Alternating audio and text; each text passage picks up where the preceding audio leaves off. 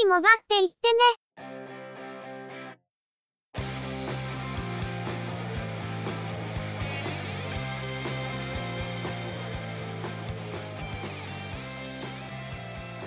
通信業界、モバイル、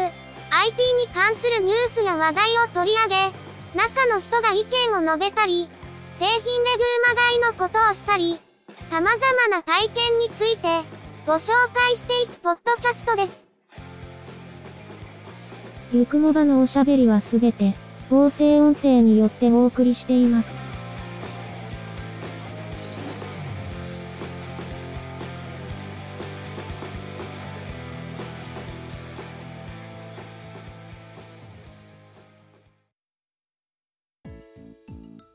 ゆくもば、第135回です。お届けいたしますのは、ネタを探してくるのが、中の人。そのネタをお話しするのは、佐藤ささらと、鈴木つづみです。先週末、発売から少し遅れて、任天堂クラシックミニ、ファミリーコンピューターが届いていました。土曜日に届いてて、少しだけ使ったんですけど、はじめに電源を入れるとき、画面が表示されるまで少し待たされるので、電源が入らない初期不良なのかと思って、ちょっと焦りました。昔よく遊んだタイトルから、プレイしたことがないタイトルまで、いろいろありますけど、遊んだことがあるタイトルでは、頭では覚えているのに、指がついてこないという、時の残酷さを思い知らされました。まあ、もうおっさんですからね。届いた翌日の日曜日は出張に出かけてたり、今週末も名古屋に飛んだりするんで、あまりプレイするいとまがなかったりするんですけど、またそのうち遊びたいですね。店頭では即日完売で、12月半ばの再生産までは手に入りそうにないとのことなので、事前予約をしていたのは正解でしたね。もっとも、Amazon で予約したんで、見事にこのざまを食らったわけですけど。強制キャンセルを食らって、本当のこのざまになるよりは、まあ良かったじゃないか。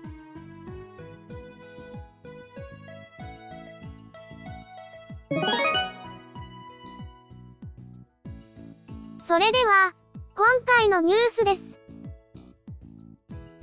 NTT ドコモと、三河屋21、エンルートは、福岡市において、セルラードローンを使った買い物代行サービスの実証実験を実施しました。実証実験では、福岡市西区のこの島から依頼された商品を、福岡市西区小戸にある、福岡市ヨットハーバーに設置されたオペレーションセンターで受注。三河屋21が商品を調達して、ヨットハーバーの駐車場からドローンを発進、およそ2.5キロ離れたのこの島の中継基地に届けるというものです。採用されているドローンは、エンルート製の FH940 で GPS などを搭載しており、あらかじめルートを設定して、自動操縦でのこの島まで往復できるようになっており、この機体に NTT ドコモのスマートフォンを搭載、ドローンに搭載されたカメラの映像を、ドコモのネットワークで伝送し、遠隔地に荷物を届ける際の安全確認や遠隔操作などを行えるとのこと。離陸時は完全を確保するため、専用のコントローラーを使って 2.4GHz 帯の電波で操作をしているとのことです。オドヨットハーバーから荷物を搭載して離陸したドローンは、上空80メートルまで上昇後、のこの島まで飛行し、中継地点上空16メートルまで降下、荷物はロープで地上まで下ろしたとのことですが、これはドローンの着陸の振動で、荷物が壊れることを防ぐためなのだそうです。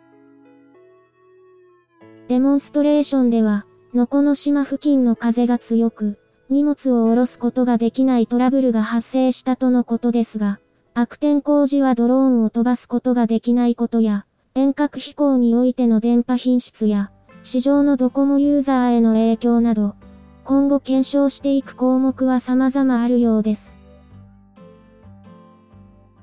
のこの島は、福岡市西区に属している、博多湾のほぼ中央にある島で、作家のダン・カズオさんが晩年を過ごされた場所としても知られる場所です。福岡市本土との往来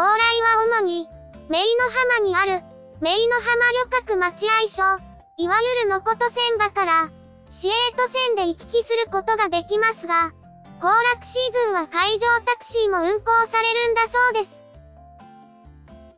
のこと線場から、福岡市中心部までは、西鉄バスで移動できますから、離島といっても、意外に福岡市中心部から隔絶されている感じはありません。実際、のこの島から市内の会社や学校に通勤、通学している人は結構いますしね。都会と自然が近接している、福岡市という都市の特徴を、ある意味でよく表した場所かもしれませんね。さて、NTT ドコモのネットワークを使用したセルラードローンの実証実験については、以前 NTT ドコモの製品発表会で表明されていましたが、今回その実験が実施されたという形です。今回の実験で、課題も様々に見えてきたようなので、実現に向けて進んでいくのが楽しみです。中の人はすぐに見に行ける範囲で実施しているので、実験の様子を生で見てみたい感じですね。余談ですが、実証実験が報道向けに公開された日、NHK のニュースでもその様子が流れていたんですが、インタビューされている人の後ろに、ジャーナリストの神尾久志さんが思いっきり見切れてましたね。報道陣が映されてるシーンで、石川つつむさんらしき人も映ってたけどね。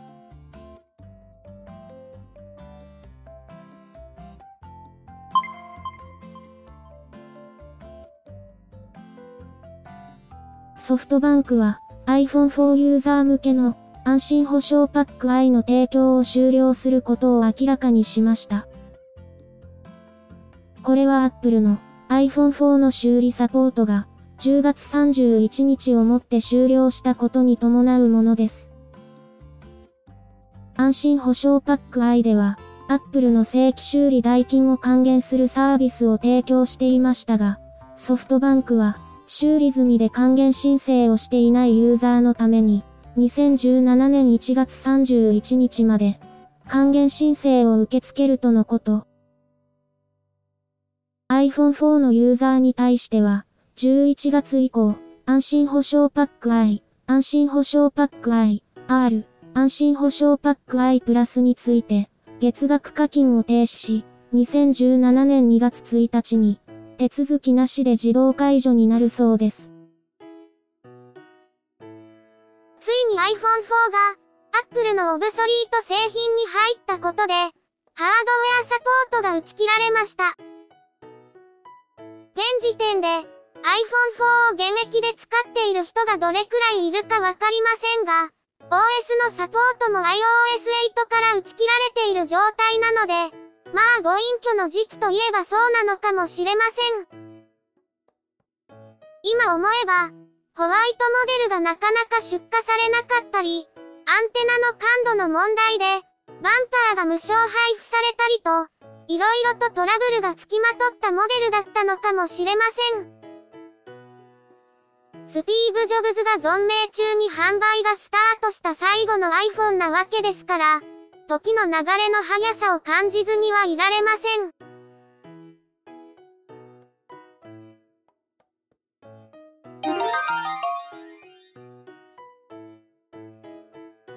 MSI は世界初の VR 向けバックパック PC VR1 を11月25日から法人向けに販売することを明らかにしました。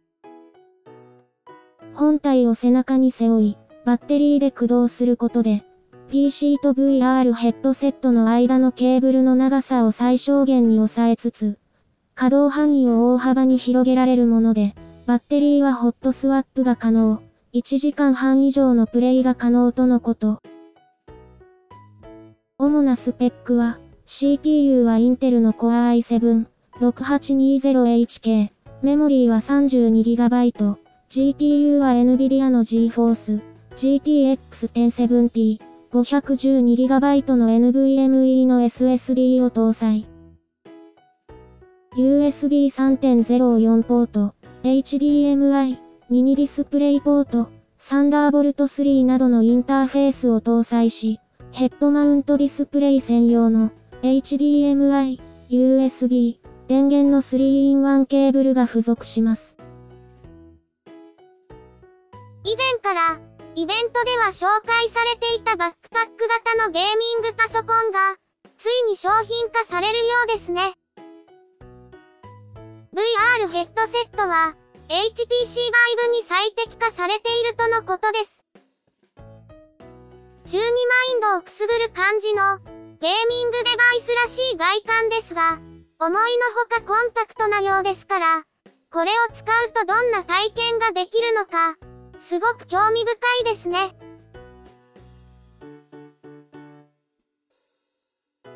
今回のニュースは以上です。さて、今回、ここより前の部分の音源作成までは、いつも通り、中の人の自宅で行っているんですが、ここからの音源作成と、一部の最終編集作業は、名古屋のホテルで黙々とやっているんです。11月19日、名古屋市内で、タック、天王寺アップルクラブポッドキャストさんの、ちょっと早めの忘年会が開催されました。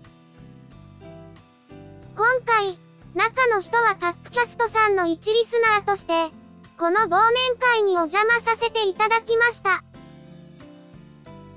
珍しく飛行機の離陸は遅れなかったのに、小牧空港から名古屋駅までの直通バスが思いっきり渋滞にはまってしまって、名古屋駅到着が開始時間の4分前、もうこの時点で中の人のスケジューリングがアウトじゃないですか。FDA って、ちょうどいい時間の便があまりないし、今回はこの時間の便しか抑えられなかったんだよ。で、地下道で迷いそうになるとか、ホテルのチェックインでもたつかれるとか、遅刻のお約束を一通り全部抑えて、ようやく会場に到着したわけなんですよね。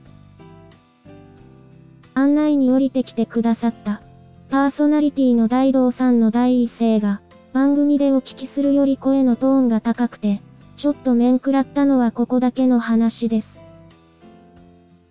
おい、今回ゆくもばを知っていただいた、タックキャストのリスナーさんが何人もいらっしゃるから、一気に広まるだろ。会場に入って、案内された席は、隣がゆくもばもお聞きくださっている、ブラッフォードさんでもう一度驚きました。今回は、同じくゆくもばもお聞きくださっている、みどりんさんにもお会いすることができました。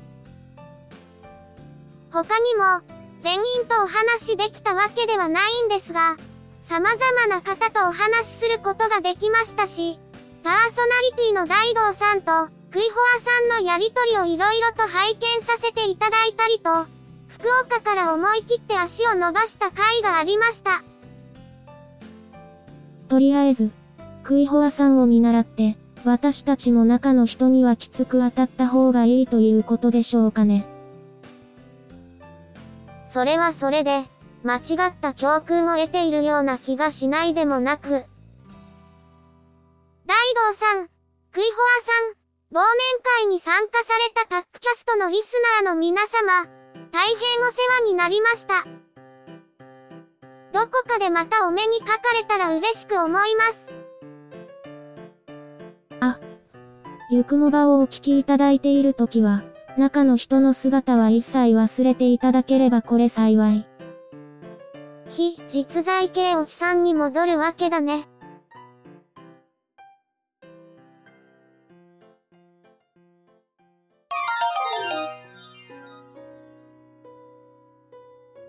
ゆくもばでは、お聞きの皆様からのご意見、ご感想などのコメントをお待ちしています。iTunes、iOS のポッドキャストアプリからのカスタマーレビューの書き込みのほか、ブログ、Facebook ページへのコメントの書き込み、Twitter アカウントへのリプライ、DM、ハッシュタグ付きのツイートなど、様々な方法を用意しています。いずれの方法でも、いただいたコメントは、中の人はちゃんと目を通していますので、遠慮なくコメントいただけると嬉しく思います。また、いただいたコメントは、ゆくもばの中で紹介させていただければと思っています。ツイッターのアカウントは、yukumoba、ハッシュタグは、シャープ、yukumoba です。ブログ、Facebook ページなどは、番組名でググったら出てきますので、ぜひ、検索してみてくださいね。また、YouTube 動画へのいいね評価、チャンネル登録、コメントもいただけると、続けるモチベーションにつながりますので、ポッドキャストともども、どうぞよろしくお願いします。それでは、今回はこれで失礼いたします。また次回、皆様のお耳にかかれますように。ゆっくりもばっていってね、の制作は、音声合成に、チェビオ、クリエイティブスタジオ S を使っています。内容の構成や編集、ネタ出しは、中の人、AKA、ハイマウント、声の出演は、佐藤ささらと、鈴木つづみでした。